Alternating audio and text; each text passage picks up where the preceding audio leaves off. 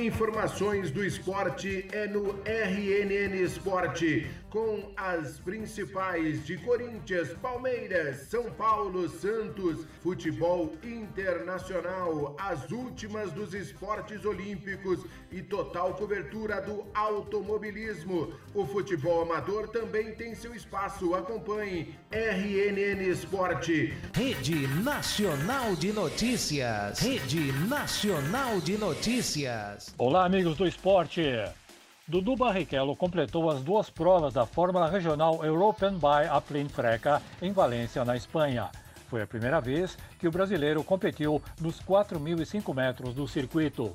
Com um desempenho melhor que na Áustria, Dudu mostrou velocidade nos treinos da Freca. Na primeira prova, ele foi o 17º colocado e na segunda prova, 25º após ser jogado na brita.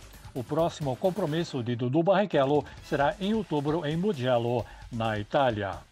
E Alberto Catucci faz parte ou parte para o desafio inédito em sua jornada na Copa Shell HB20. Ele busca a liderança no traçado de potência no fim de semana. Correndo novamente a primeira das duas provas sem o lastro ou peso extra, Catucci vê como uma oportunidade positiva para conquistar sua segunda vitória. A Copa Shell HB20 prevê treinos livres nesta sexta-feira. A corrida 1 será no sábado às 15 horas e 30 minutos e a segunda no domingo às 11 horas e 20 minutos pela sexta etapa da HB20. Informações do automobilismo. Walter Westphal para o RNN Sport. Rede Nacional de Notícias. Rede Nacional de Notícias o São Caetano colocou um ponto final ao jejum de quase um ano sem vencer. Na tarde desta terça-feira, no estádio da Rua Javari, em São Paulo, o Azulão entrou em campo carregando 23 jogos seguidos sem vencer. Eram 17 derrotas e 6 empates no período. Porém, com o primeiro tempo consistente, bateu o Juventus por 2 a 1, devolvendo o sorriso ao torcedor azulino e mantendo a equipe viva na Copa Paulista. Com o resultado, São Caetano chegou a 5 pontos, saltando da lanterna para a vice-liderança do grupo 4, empatado com Atibaia, deixando Taubaté e o próprio moleque travesso para trás. O último triunfo da equipe do ABC Paulista havia sido no dia 18 de outubro de 2020, na vitória por 2 a 1 sobre o Joinville pela Série D do Campeonato Brasileiro. O técnico Maxandro propôs alterações no time titular azulino que deram resultado, Deslocado para o meio, Cristiano abriu o placar aos 37 minutos. Pouco depois, aos 41, Damasceno ampliou. Na segunda etapa, o Juventus partiu com tudo para cima e o São Caetano fez o que pôde para se segurar. Natan ainda descontou para o time da casa aos 12 minutos, mas daí em diante a defesa azulina conseguiu afastar o perigo. Praticamente no último lance, Marcelinho ainda acertou travessão, desperdiçando o que poderia ser o terceiro tento do azulão mas não fez falta. Final de partida 2 a 1 para a equipe caetanista após quase um ano.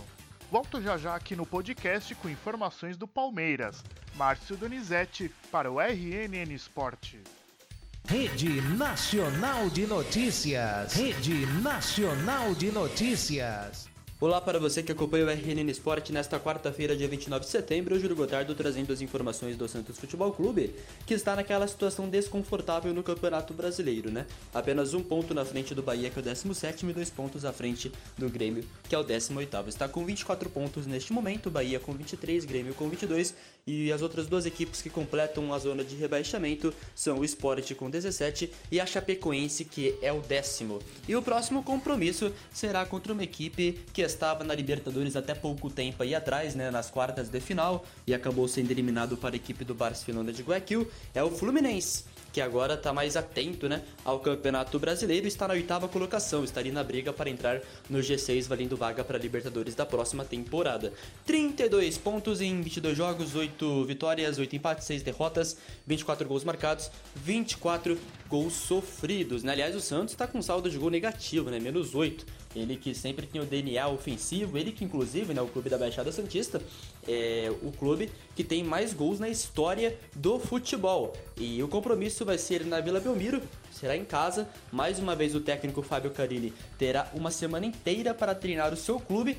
Então vamos ver como que vai ser. Aliás, o Carille que precisa logo, né? Pelo menos de um gol, porque além de não ter vencido ainda, ainda não balançou as redes o Peixe no comando dele. Já vemos uma equipe ali mais montada, pelo menos. Mas também é sempre importante, logicamente, né? Colocar a bola pro fundo das redes, porque é o gol que acaba interessando no futebol. Outro detalhe, mas para outra semana, na quinta-feira, dia 7 de outubro, é, Morumbi recebe o Sansão, né, São Paulo e Santos, e será o primeiro clássico aí com a presença de torcida, 30% de capacidade. É, a gente aqui da Rede Nacional de Notícias vai estar na transmissão aí para cobrir e trazer todas as emoções durante a transmissão, né? E o peixe de Fábio Carilli segue na luta para evitar o que seria sua primeira queda da história. Bom, essas são as informações do Santos nesta quarta-feira, dia 29 de setembro. Eu, Júlio Gotardo, para a Rede Nacional de Notícias. Rede Nacional de Notícias. Rede Nacional de Notícias.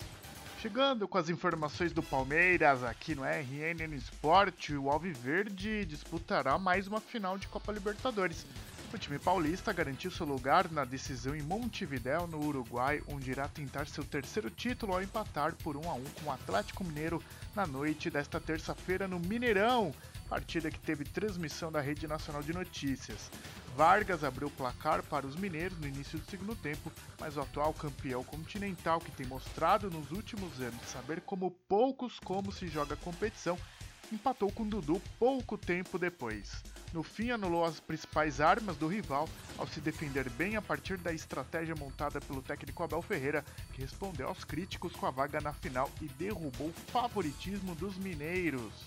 A torcida atleticana, que ocupou 30% da capacidade do estádio, fez barulho, mas não foi suficiente para colocar o Atlético na decisão depois de oito anos. Cuca amargou mais um revés para o Palmeiras. O treinador foi derrotado com Santos na final da última Libertadores. Ele buscava alcançar a sua terceira decisão. O outro finalista sairá do confronto entre Flamengo e Barcelona de Guayaquil nesta quarta-feira no Equador time brasileiro venceu o duelo de ida por 2 a 0 e jogará em Guayaquil em vantagem. Atual campeão, Palmeiras chegou à sua sexta final de Libertadores. As outras foram em 1961, 1968, 1999, 2000 e 2020.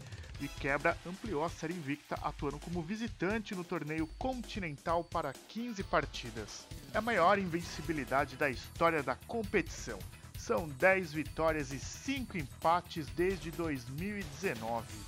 Agora o Verdão terá dois meses para se preparar à grande decisão que acontece no dia 27 de novembro em Montevidéu, no Uruguai. Notícias do Palmeiras aqui no RNN Esporte comigo, Márcio Donizete.